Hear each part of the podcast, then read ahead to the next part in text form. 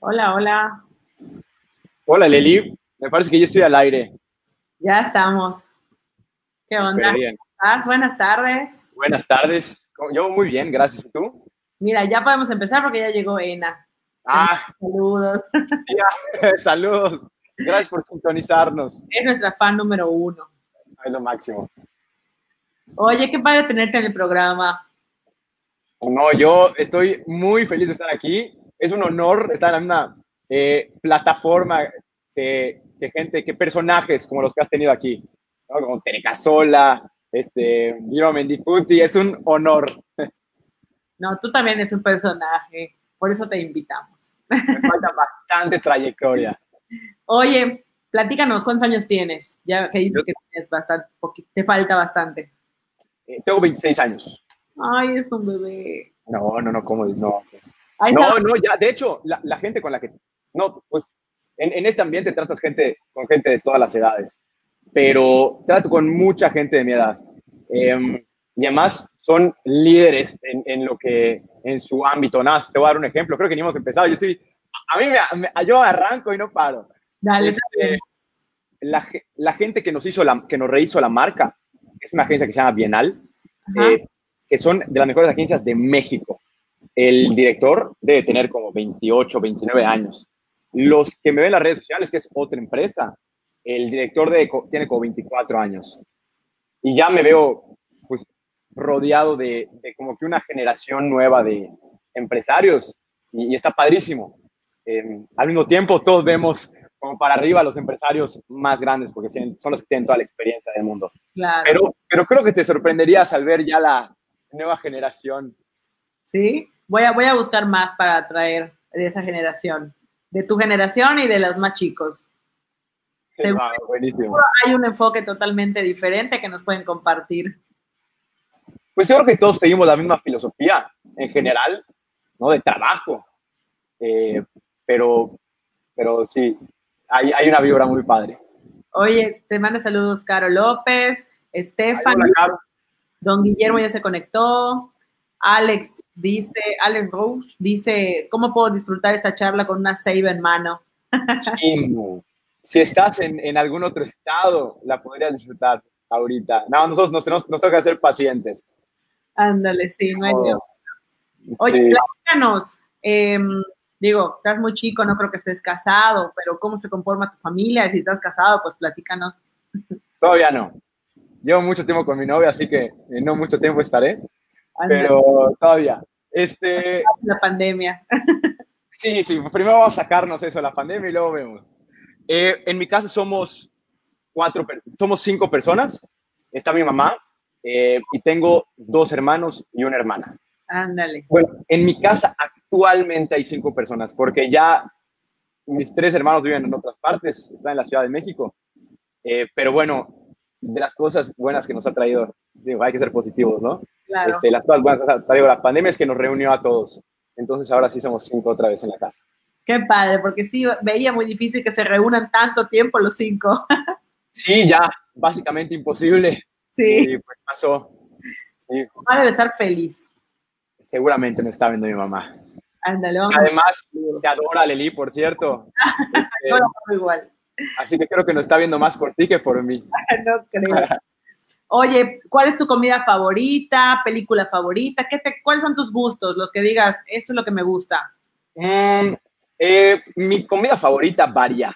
Ahorita son las hamburguesas. De hecho, tengo mi, mi lista de hamburguesas favoritas. Es lo que, lo que más me antoja pedir a domicilio, una hamburguesa. Eh, pero depende de la época. ¿Como de dónde?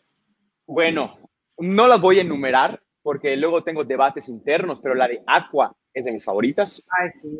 La de la Beer House me encanta. Hay una nueva hamburguesería que se llama Mítica, que son hamburguesas también muy jugosas. Buenísima también. Este, Truck Chef, buenísimo. Tengo allá, esos son cuatro de mis favoritas. Ah, soy un conocedor de hamburguesas. Podría ser catador de cerveza y de hamburguesas. Ah, pero perre que te pega. Sí, sí, sí, pega. Estamos ahorita diseñando, ahorita que no podemos vender, estamos trabajando en el laboratorio, Calidad. diseñando una, una cerveza que marida especialmente con hamburguesa. Ah, Es ya un, un adelanto, ahí la, la verán más adelante. Oye, te manda saludos Rocío Bolio y Mari Carmen Lozano, que te está viendo desde Saltillo. Wow, Mari Carmen, hace mucho que no hablo con mi amiga Mari Carmen, es lo máximo. Sí. Vivió, estudió en Mérida mucho tiempo y ahora está viviendo en, en Saltillo. Saludote. Mandamos saludos. Ahí vas a los que nos están viendo, qué buena onda. Antes de la pandemia, ¿cómo era un día normal para ti? ¿Qué hacías? ¿A qué hora llegabas a tu oficina? Eh, ¿Qué actividades haces en tu oficina? Platícanos de, de tu día de empresario. Bueno, la verdad es que diría que mi horario es muy flexible por el tipo de trabajo que tengo. Eh, mis clientes, bueno, ahorita no, ¿verdad? Pero los que tenía antes de la, de, la situación esta eran bares y restaurantes que muchos abrían de 6 de la tarde a 3 de la mañana. Entonces, como que mi horario de trabajo se dividía en dos.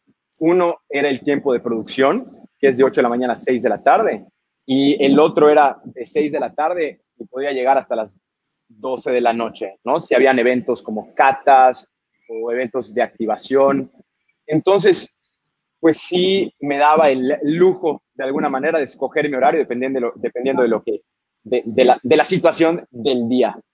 Eh, ahorita tenemos un horario de 9 de la mañana a 4 de la tarde, porque pues no hay aunque sí hay trabajo, afortunadamente, estamos mandando cerveza a otras partes del país, a la Ciudad de México, hoy estamos preparando un lote enorme para Quintana Roo, ¿no? lugar donde no hay ley seca.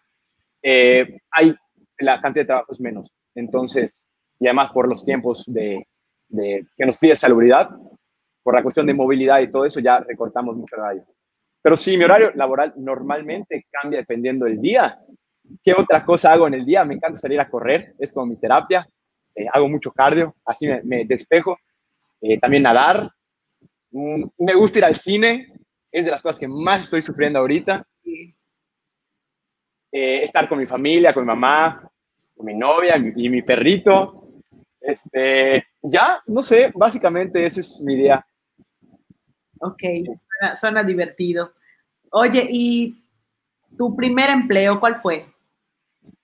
Mi primer empleo fue en la galletera donde un verano, estaba en el, en el departamento de, me parece que de crédito y cobranza. Está, está muy chistoso porque, de hecho, fue, una, fue muy buen entrenamiento, aunque solo fue un, un verano, como que le capté un poquito más a lo que era la responsabilidad del trabajo. Eh, nos llegaban notas de ventas de, de, de tienditas, este, ventas de detalle, se llaman. Nosotros las teníamos que transcribir para pasar a, a cobranza, y eh, cuadrar ventas con entradas y, y, esas cosas. Era un trabajo muy metódico, ¿no? Era el horario muy establecido y, sabíamos exactamente qué hacer en, en, todo momento. Entonces, como que ya le agarré a lo que, a lo que es un trabajo pues, más formal, de oficina. ¿Cuántos años tenías? Estaba en secundaria, no sé exactamente cuántos años tenía, pero no sé, como 16 años tal vez. ¿Y qué tal? O sea, ¿qué pensaste en ese momento de que eso es un trabajo? Sí, este, eh, bueno, me, dio gusto entrar a trabajar en una empresa tan consolidada, ¿no? Es una empresa que tengo como meta, ojalá ya algún día lleguemos a 100 años como, como esa empresa, o seamos tan, tan, este, tan reconocidas, ¿no? Entonces, haber sido parte de la empresa por un verano, es muy padre, porque ya, eh, como decía, ya tiene una noción mucho más clara de a lo que, eh, quería que mi empresa sea. Y además, pues también como quitas un poquito el romanticismo del trabajo, porque un trabajo, como te decía, llegas, haces tal, tal, tal y termina tu día laboral. Y muchas veces vemos a, a, a empresarios hablar de las cosas padres, de los logros, pero en realidad el trabajo no son nada más milestones, ¿no? Es, es talacha, es muchísima talacha. Y ahí vi que necesitas... Y se ve un éxito, ¿no? Pero hay que la talacha. Sí, y además es, es trabajo de un equipo. O sea, yo te puedo asegurar que no soy el más indispensable en SEO, pero ni cerca. O sea, hay gente mucho más indispensable que yo en la empresa. Yo me encargo de, de pues, los nuevos proyectos, de ver un poquito más, el horizonte un poquito más lejano y ver cómo puedo hacer para el futuro o implementar algunas medidas. Pero la gente que se encarga de, cuestiones más técnicas del día a día son más esenciales. Y, ahí me di cuenta de que, ¿qué es ser alguien esencial que no está tan en la pantalla o, Claro. O en el reflector. Entonces, sí, eh, fue otra perspectiva de la que estoy viviendo ahorita.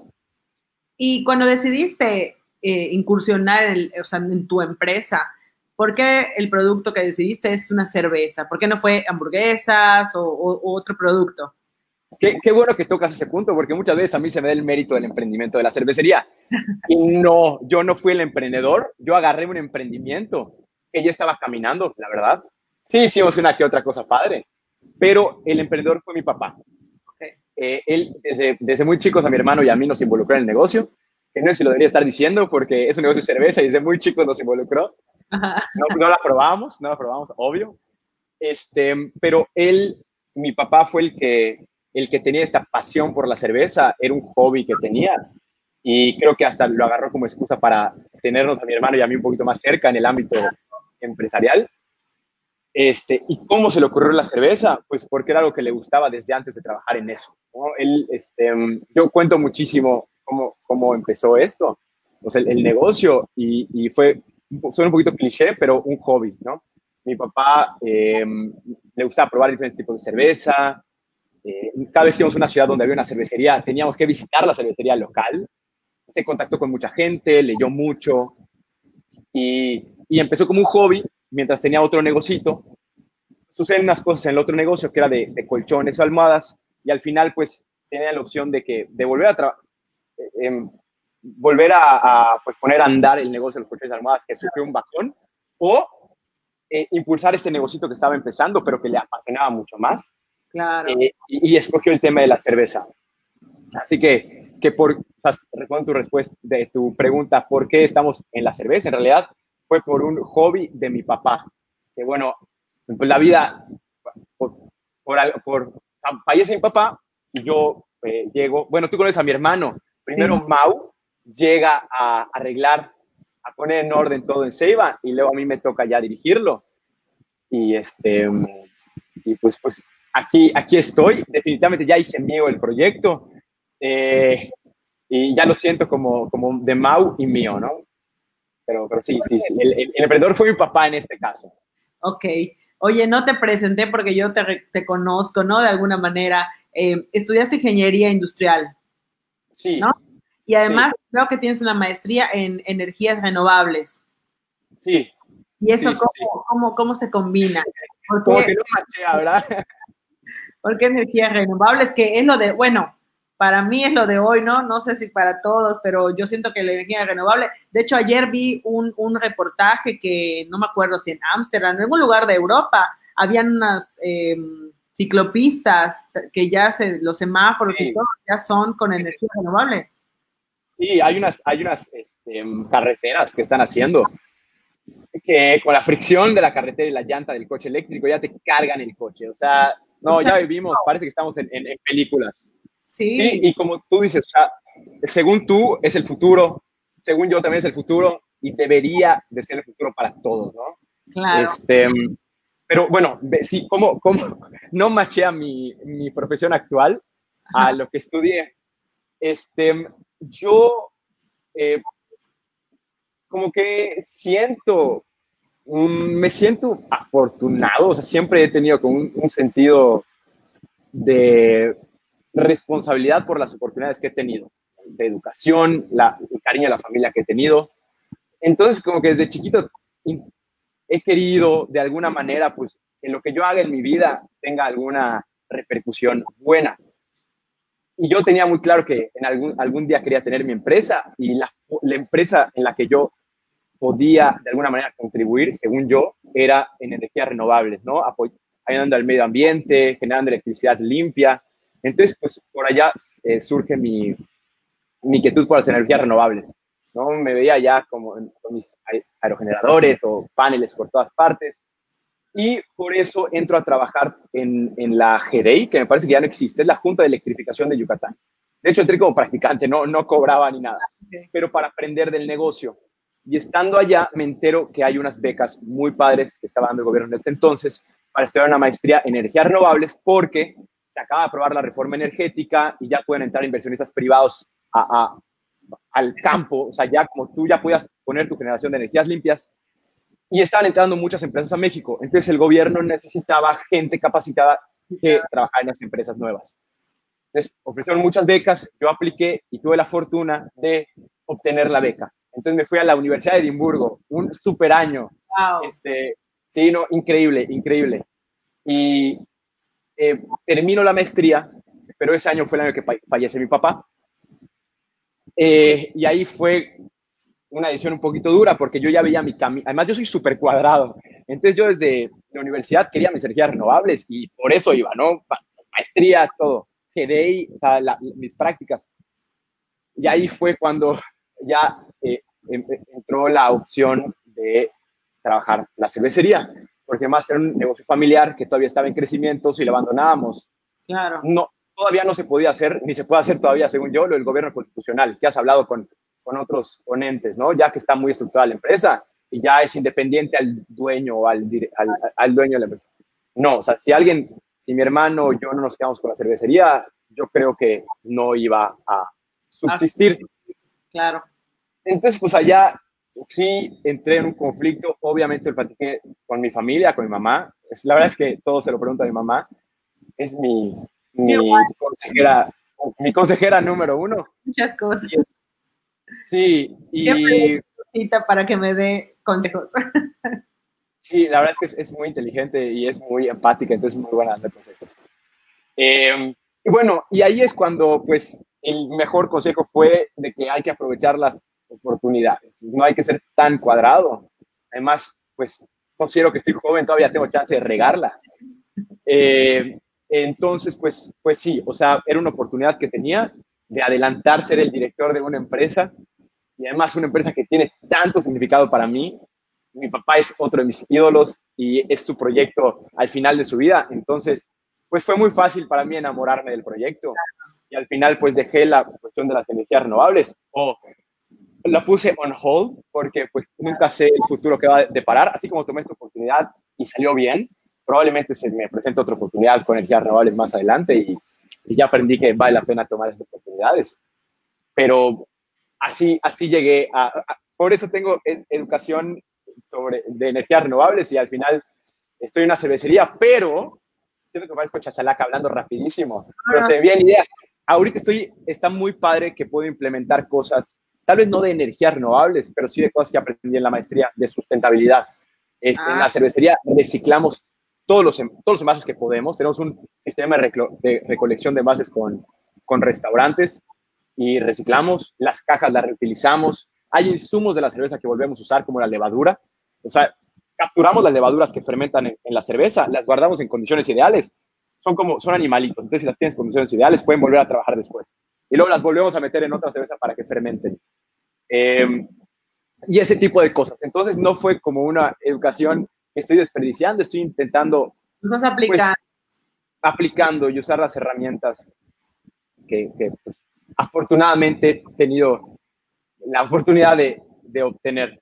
De hecho, ahorita en ley seca, te decía que sí estamos vendiendo cerveza a otras partes del país, pero es menos la venta que lo normal. Entonces tenemos tiempo libre. Nos hemos dedicado a reciclar envases como locos. Este, en 15 días de ley seca reciclamos más de 11 mil botellas y es manual. Entonces, sí hemos estado aprovechando el tiempo allá en la, en la cervecería. Qué bueno. Oye, te manda saludos a Menofis, Ana, Pía, eh, Verónica Gomori. Ah, mira, ya se conectó. Ah, Ahí está, gracias a todos los que nos están viendo. Estoy orgullosa de ti, Mari Carmen. Y hola, hola, hola. Para seguir, eh, bueno, si alguien tiene alguna pregunta, la puede hacer para que se la, se la comente a, a, Carlos y él nos, nos ayude con su respuesta en algún momento el empresario, digo, ahorita tienes la, cervecería, pero como tú dices, mañana vas a tener otra empresa, o sea, tu visión es empresarial, no es arriesgar un capital para, construir algún producto o algún servicio, ¿no? En algún momento, tú como empresario, piensas que la empresa que tengas en ese momento puede fracasar o, o cómo se arriesga el empresario? Porque, porque siempre puede fracasar o puede salir bien. Entonces, ¿Cómo supera el empresario la parte del 50% que no puede salir bien? Ok, este, bueno, para empezar, no soy alguien que esté buscando negocios para poner, para nada. O sea, yo me caso con mi proyecto. Ahorita mi vida, además de mi familia y, mi novia está ya conectada, gracias por, estar conectada. Este, mi, mi, proyecto, mm, O sea, la cervecería no, no es como otro trabajo o uno de muchos proyectos que voy a hacer. De verdad es algo que me consume la cabeza, me envuelve. Entonces, nada más quería ponerse en claro, porque sí me gustaría tener la oportunidad más adelante de algo de energías renovables, pero no soy una persona que está viendo qué negocios poner. Em, sí, eh, pero bueno, ya respondiendo tu, la, pregunta en cuanto al, fracaso, no sé si mis consejos son los mejores. Eh, acabo de empezar con esto, soy un joven empresario y me falta muchísimo por aprender y muchísimo camino, pero he tenido muy buenos ejemplos. Entonces son las cosas que, de las que yo voy a hablar. A mí me gustó la manera en la que mi papá empezó la cervecería, porque no fue una inversión millonaria de la noche a la mañana. Empezó con un equipo pequeñito, un equipo casero de 50 litros, eh, que ahorita ya esos 50 litros se volvieron una casa de cocimiento de 1000 litros, ¿no? Fue un brinco muy grande, pero antes de, hacer esa inversión de, de un equipote, la cerveza ya estaba en el mercado y ya habíamos comprobado que las recetas le gustaban a la gente. Entonces no fue un riesgo, no, no, no, no se tiró al, por el barranco a ver si pegaba o no, no. Ya había un sustento detrás, que era haber empezado de manera pequeña, haciendo pruebas, sin arriesgar tanto al principio. Entonces yo, en el momento que empiezo otro negocio, eh, haría es hacer un muy buen estudio de mercado. Si se puede empezar primero chico, ir creciendo orgánicamente, lo haría, ¿no? Porque sé que el que no arriesga, el que, ¿cómo era? El que no arriesga no gana, pero yo creo que hay maneras responsables de arriesgar. Entonces sí, sería muy responsable con eso.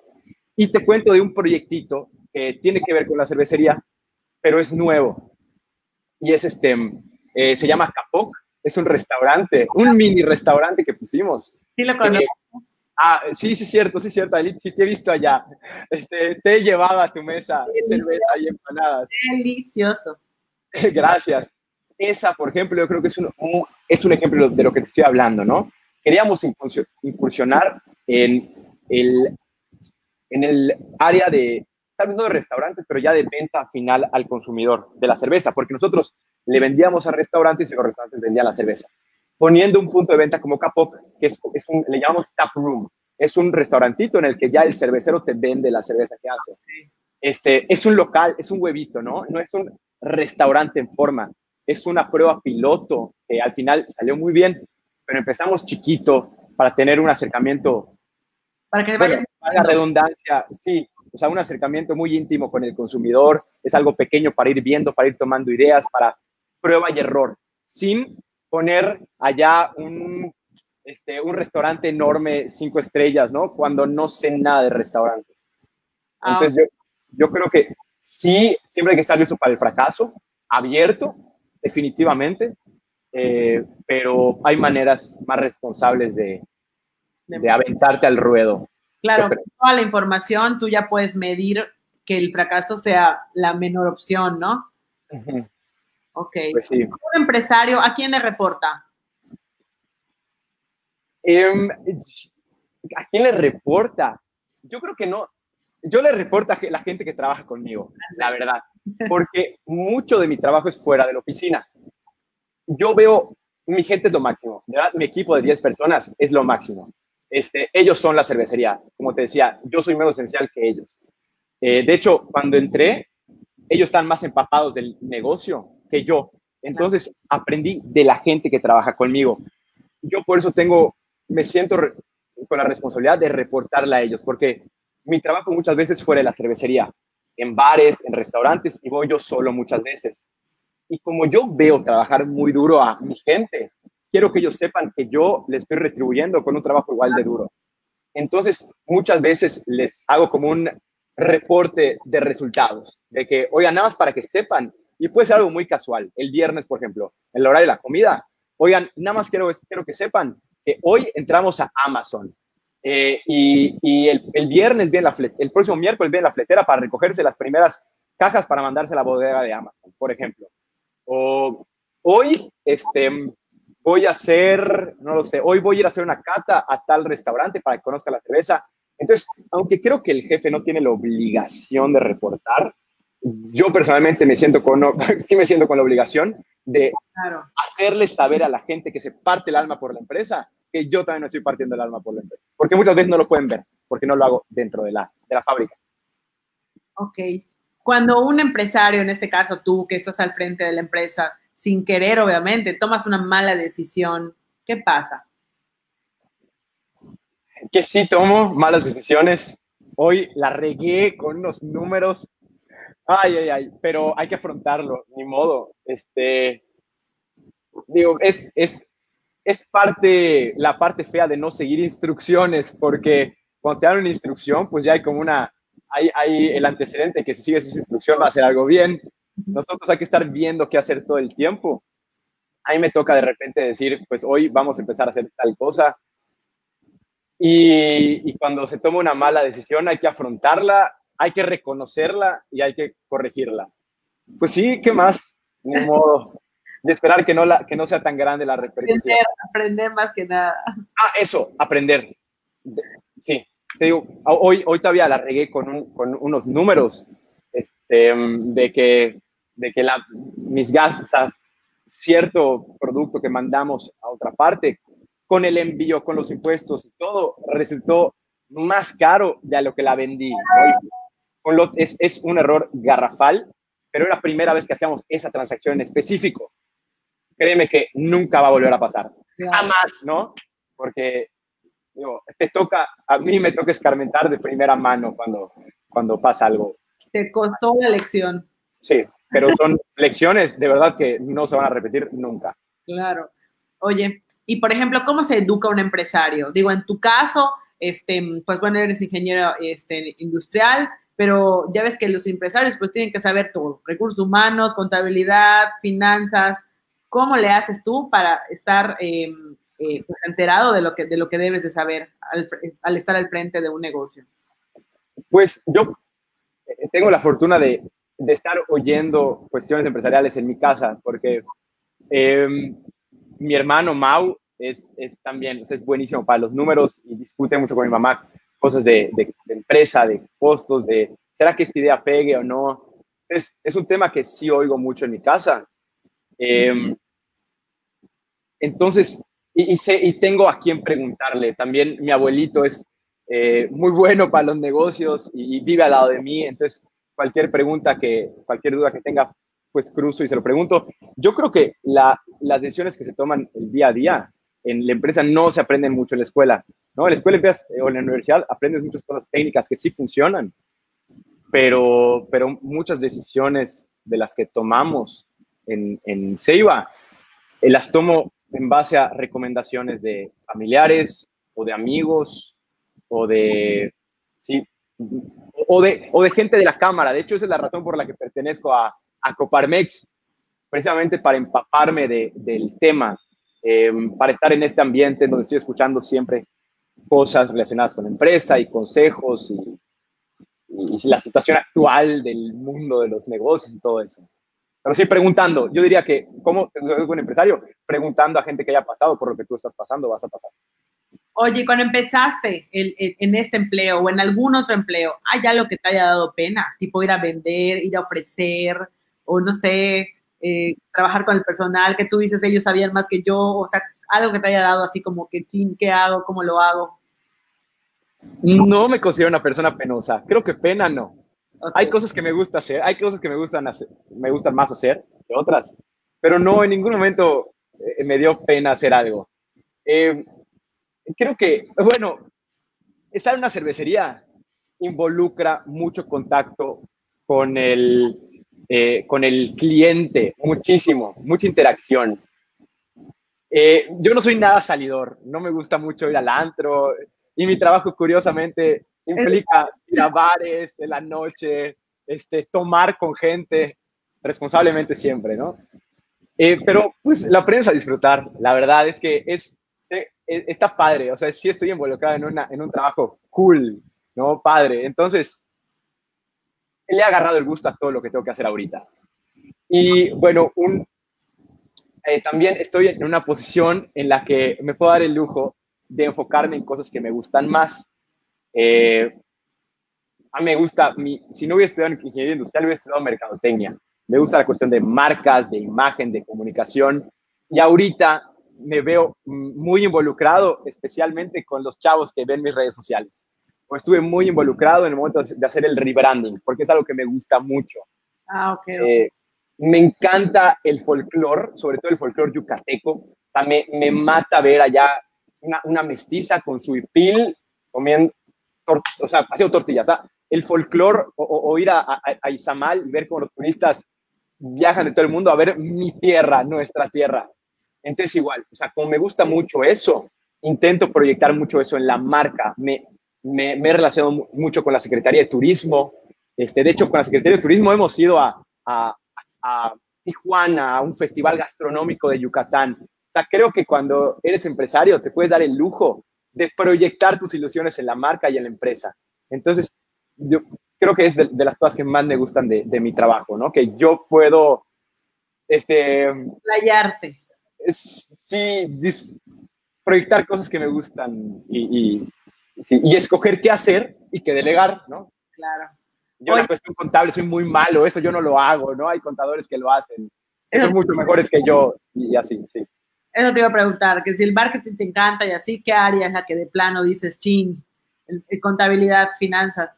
Sí, contabilidad soy terrible, finanzas no soy tan mal, pero contabilidad es mi, es mi talón de Aquiles. Este, pero hay gente en la cervecería que es muy buena en eso. Eh, Mau, mi hermano, es especialmente bueno con los números.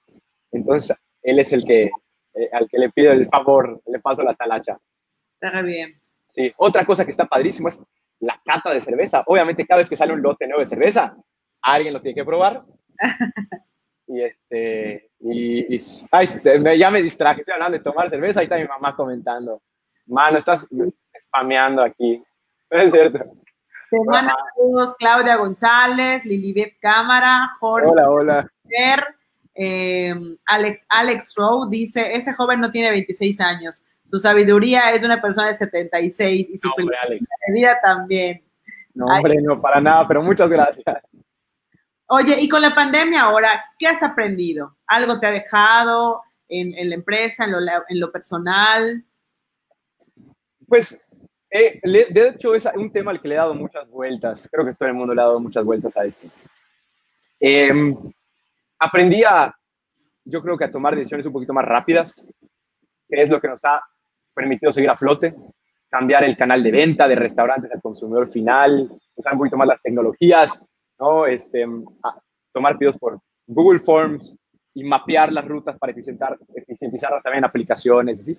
O sea, eh, creo que toma, hemos aprendido a tomar decisiones más rápidas y no ser tan, tan analíticos, porque que sí es bueno, ¿no? Analizar la situación, pero a veces hay que actuar y luego este, afinar detalles. Y eh, también hay un tema por el que me he dado como palmaditas en la espalda, que sin darme cuenta me estaba preparando para, para algo así, ¿no? Que eso es, es también, o sea, eh, mi giro de negocio tal vez no fue tan afectado, ¿no? Pero como emprendedor, a veces, bueno, como, como nuevo empresario, eh, te entra dinero a la empresa. Y pues al final tú eres el que está en control de ese dinero que entra en la empresa. Y tengo muchos amigos que están en, en, mi situación y los veo viajar, o sea, están empezando con sus negocios y viajan un montón. Y se pues se dan lujos muy padres que yo vi a mi familiar, a mis familiares dárselos en totalmente otro momento. O claro. sea, ya que habían sido empresarios 20 años o 30 años. Y, y veo a, a, unos cuates pues dándose lujos que, que yo no me doy porque yo cobro un sueldo fijo todos los meses. No importa lo que entra, yo agarro, así como todos saben cuánto ganan, yo sé cuánto gano y es lo que agarro quincenalmente y a veces digo, chin, o sea, veo a, a, ciertas personas y digo, no debería yo estar gozando un poquito más la vida si está entrando dinero a la empresa que yo no estoy agarrando, pero pues veo que ellos sí lo pueden agarrar, pero al final he decidido mantener ese orden y, y eso se va al, la, al cochinito de la, de, la, de la cervecería y se reinvierte o se usa para cosas de la cervecería. Ese no es mi dinero, es de la empresa. Claro. Y hoy veo los frutos de haber sido un poquito más responsable, de ser ordenado en, es, en ese punto. Eh, Entonces, me he dado cuenta que es una muy buena técnica y, se los comparto a ver si a alguien le puede servir. Algún nuevo empresario que de repente está desmotivado porque no te puedes dar lujos todavía porque estás empezando con el, con el negocio y hay que reinvertir, que creo que es a largo plazo la mejor decisión. Ahora, yo no siento que soy de género empresarial para nada y tengo el otro negocio Capoc que por más técnicas que he intentado implementar que me han servido en Ceiba, No ha sido fácil de rescatar. Entonces también depende mucho del giro. O sea, la verdad es que las circunstancias a veces ayudan y perjudican. Tú puedes tener, puedes ser el, el empresario más responsable del mundo y que tu negocio esté yendo de la patada, porque hoy sí la circunstancia sale de las manos. Sí, bueno, sí. Dependiendo de cada giro es como, como viene el aprendizaje, ¿no? Sí, sí, sí. Oye, ¿y algún, algún consejo, recomendación que alguien te haya dado que hayas dicho esto, esta frase o este consejo me marcó? ¿O lo Creo que la... Días, Sí, no se me ocurre ninguno. Creo que el ejemplo de la gente me, me ha arrastrado mucho más que los consejos, definitivamente. Tengo mala memoria, entonces como que lo que se me queda es lo visual, lo que yo veo todos los días. Consejos que me hayan impactado, yo creo que, que la cuestión de, de no ser tan cerrado, sino de tomar las oportunidades que vengan, aunque no haya sido la oportunidad que estabas esperando. Intentar no ser cerrados, sino estar abierto a las oportunidades. Creo que es de los mejores consejos que me han dado en, en, este, en mi vida. Pero no hay nada como el ejemplo de mi papá, que aunque nadie quería en su proyecto porque puso la primera cervecería artesanal del sureste del país, él era el más seguro en su proyecto y, y lo sacó adelante y, el ejemplo de trabajo ¿no? que veo en él, este, eso me ha, me ha servido más que cualquier consejo o, mi mamá, ver qué, recta es, ¿no? Y qué, qué, analítica es y todo eso. O, sea, yo creo que el consejo de, mi gente, de gente cercana Curiosamente, va a parecer que estoy haciendo la barba, pero eh, mi suegro es de las personas también que más admiro, es restaurantero. Y, este, y, ver las decisiones que toma, eh, cómo, cómo toma decisiones con el corazón. O sea, para responder, eh, me, me, me motivan y sirven como ejemplo. O sea, para responder esta pregunta un poquito más corto, yo creo que el ejemplo de personas cercanas me han influido mucho más que cualquier consejo que he recibido tienes todo un, grupo de asesores súper profesionales a tu alrededor. Estoy muy, muy afortunado. Y, lo sé y por eso siento que de alguna manera tengo que retribuirlo. Oye, ¿algún libro, alguna película que tú creas que los emprendedores o, alguien que está ahorita en la pandemia deba de, ver o de leer para motivarse y, no sé, alguna... Wow. La verdad, Aleli, no soy una persona muy interesante soy ah, muy básico. O sea, las películas que me gustan son los Avengers, los superhéroes, me encantan los superhéroes. Me gusta, creo que mi película favorita es la que, si le preguntas a eh, uno de cada tres personas te va a decir que es su película favorita, Inception, El Origen, y Avatar, de los monitos azules. O sea, no, no, siento que no, en, ese, en esa cuestión yo soy muy básico. Y el libro, el libro que más me ha marcado es, ha sido El Principito que también es como el más básico, por unos consejos de vida increíbles. Sí. Este, ahorita no en una etapa tan lectora, pero cuando leo, leo novelas, no leo libros como de, de, empresarios o motivación. Mi libro favorito creo que es o El Principito o uno que se llama All the Light We Cannot See. El autor es Anthony Doerr. Es una novela que pasa en la Segunda Guerra Mundial. Este, de, e, e, es, es una cosa muy bonita ahí por si, si a alguien le interesa la recomendación de algún libro, pero la verdad es que no, no, este, soy el gran lector ni el gran conocedor de cine. no te preocupes. Muy bien. ¿Algo que quieras dejar, algún consejo para, para los que nos están viendo? Lucy González te manda saludos. Ah, mira, hay una Marco Kutz dice, ¿cuál ha sido tu mayor logro y cuál ha sido tu mayor fracaso? Diego igual dice, excelente charla. Muchas gracias que, nos están viendo y gracias por las preguntas. Yo siento que todavía no llego ni a mi mejor logro ni a mi mejor fracaso, porque ahorita a la mente no me viene nada que me haya marcado tanto. Eh, hemos tenido altas y bajas. bueno, yo creo que nuestro mayor logro en la cervecería es algo un poco intangible. que esto lo repito cada vez que hablo con, con alguien sobre la marca, porque eh, creo que es lo que nos define como empresa. La lo que mi papá quería con la cervecería era volverla un referente gastronómico de Yucatán.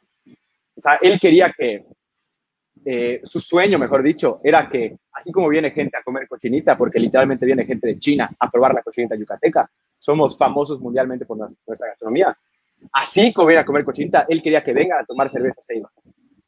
Y, este, y esa ha sido mi filosofía también. Entonces, nos hemos esforzado mucho por estar en lugares muy icónicos y porque la cerveza sepa a Yucatán, para adaptar las recetas a Yucatán y nuestra imagen. Entonces, creo que los mayores logros es ver que gente viene, te voy a dar un ejemplo, aquí Nietzsche, que es un restaurante en Izamal, que todo el mundo tiene que irse bien a Yucatán, y pide su pokchuk con la ámbar mestiza Ceiba. O sea, ver eso para mí es una satisfacción de ya lo logramos. O eh, ir al aeropuerto y la gente se va con sus sabucanes de Tere Casola y se van con dos ceibas porque ya se ven en el aeropuerto. Para mí eso es, lo logramos. O sea, el mayor éxito es que ya nos logramos colar de alguna manera en, esa, o sea, en Yucatán, ¿no? O, nos, o, te estaba comentando que nos han, con la Secretaría de Turismo, nos hemos ido a festivales gastronómicos representando a Yucatán. O sea, para mí el haber logrado es un poco este, subjetivo, ¿no? Porque faltan miles de metas para lograr, pero creo que eso, nuestro mayor, mi mayor satisfacción es ver a un turista en el cenote Iquil con ceiba, un, un alemán con su ceiba en, en, un cenote, o en el Museo de la Gastronomía Yucateca, o en Tella, o en Ixcanatún, ¿no? Súper bien. Em, entonces, e, ese es el mayor logro. Y mayor fracaso, la riego todos los días. Creo que no podría escoger un, fracaso de todos. Este, creo que es desesperarme a veces, intentar estar, ser una de las cervecerías más grandes del país cuando todavía nos falta décadas probablemente de trabajo. Es eso, ser un poco desesperado. Muy bien, me encantó esta entrevista. Bueno, me encantan todas, la verdad, pero todas tienen algo súper especial. Y escucharte, como, como comentó aquí alguien que nos estaba escribiendo, que tienes toda esa experiencia, que estás súper motivado, súper emocionado por seguir creciendo y todo.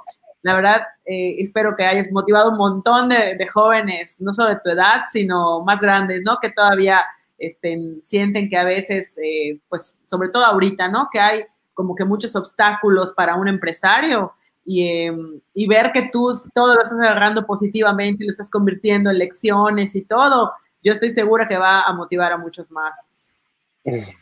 Ojalá y gracias por invitarme, te repito. Yo ya vi varias de, las cápsulas que haces y son gente que para mí son ídolos. Este, de hecho, ahorita acaba de comentar eh, Guillermo Mendicuti, estar en un, en un programa en donde ya estuvo gente como él, eh, o como Tere Casola, que también es ídola. Este, te, te lo agradezco mucho, Aleli, gracias a los que nos están viendo ahorita. No, muchísimas gracias a ti. Sí, si puedo dejar un, un mensaje final. sí, claro que sí. Este, que ahorita pues obviamente estoy hablando de todo lo bueno del negocio, eh, pero pues hay detrás, hay mucho, eh, a, veces, o sea, no siempre, ¿no? Al final, si pongo una balanza, es mucho mejor, es mucho más la satisfacción que, lo complicado, pero ahorita me toca exponer, yo creo que con muchos de tus ponentes, las cosas buenas y los logros, pero no es tan glamoroso, ¿no? Hay mucho, mucha frustración de por medio, hay muchísimo trabajo, este, y ahorita, sobre todo, hay mucha, hay, angustia. Entonces, si alguien está muy angustiado empezando un, un negocio o, en su propio proyecto y ve a un expositor que solo está hablando de cosas buenas, puede decir, pues probablemente estoy haciendo algo mal. Pero no, ¿eh? O sea, también nosotros nos estamos pasando negras. Este, todos estamos este, así, pero hay que este, poner la mejor cara y, y, y estar pendiente de qué se puede hacer para, te están cobrando tus proveedores y te están debiendo tus clientes, entonces ya estás, ya check la pandemia, ¿no? Sí, no, imagínate. Antes de, estar en el aire, estaba comentando a Leli, eh, afortunadamente pudimos cambiar de, em, de, de, canal de venta. Em, tuvimos, ahorita estamos en ley seca, ¿no? Estás totalmente parados, pero cerraron los restaurantes, que la verdad es que son nuestros clientes favoritos, em, y además son el 90% de, los clientes, de nuestros clientes, y empezamos con la venta público en general y, y, teníamos un, tenemos un crédito una cartera de crédito impresionante con los restaurantes. Pero pues al final aquí hay que apoyarnos entre todos y, y, ceder lo más posible para levantar al barco completo y ser positivo, enfocarte no en lo que no puedes hacer, sino en lo que sí puedes hacer, que es innovar, vender a, otros, a otras personas. Ahorita pudimos abrir nuevos canales de venta, estamos con un distribuidor, distribuidor nuevo en, en, Quintana Roo, con los que nunca nos habíamos atrevido a, a, trabajar porque era un poquito arriesgado. Pero, pero ahorita que no tenemos nada que perder, empezamos con el proyecto y salió bien, ¿no? Entonces también estamos, nos estamos dando la oportunidad de hacer cosas que nunca habíamos querido hacer porque estábamos muy cómodos. Claro. Pero ahora es el momento de, de, intentar locura y media. Y algo va a quedar, y algo va a pegar y ahí se va a quedar. Yo creo que esa es la clave de la COVID. Intentar locura y media, porque ya no hay nada más que, que, que, que perder. O sea, sí. O, o, intentas algo nuevo, o en lo mismo ya no se puede, porque lo que teníamos antes, no sé cuándo va a regresar. O sea, ojalá termine este año y se vaya, pero, ojalá. pero pues mientras tanto, o sea, hay que, hay que buscar y, y otros canales, otra publicidad, otro mercado, otro todo, ¿no? Oye, pues aprendimos muchísimo de ti hoy, aunque tú no creas. Muchísimas gracias por estar aquí, por compartir toda tu experiencia con nosotros. Eh, a, muchísimas gracias a todos los que lo escucharon. Don Guillermo, ya viste que te manda saludos y dice que eres un ejemplo muy inspirador. Eh, Zoila es mi suegra, gracias por vernos. Ay, hola. Estefano dice, muy motivadora tu experiencia, Carlos, excelente entrevista. María Estefano es, Estefano es de los empresarios a los que admiro, por cierto. Sí, yo igual. eh, eh, Charlie dice, excelente tocayo, transmites buena vibra, excelente socio Coparmex. Ena dice, ese es mi sobrino. no, mil gracias, qué bueno que nos sintonizaron. Y Aleli, muchas gracias por considerarme para este espacio. No, a ti por aceptar, en serio. Sé que, digo, como tú dices, estás, parece que estamos encerrados sin hacer nada, pero pues como tú acabas de comentar, estamos buscando maneras y eso nos trae dobleteando la hora laboral, ¿no?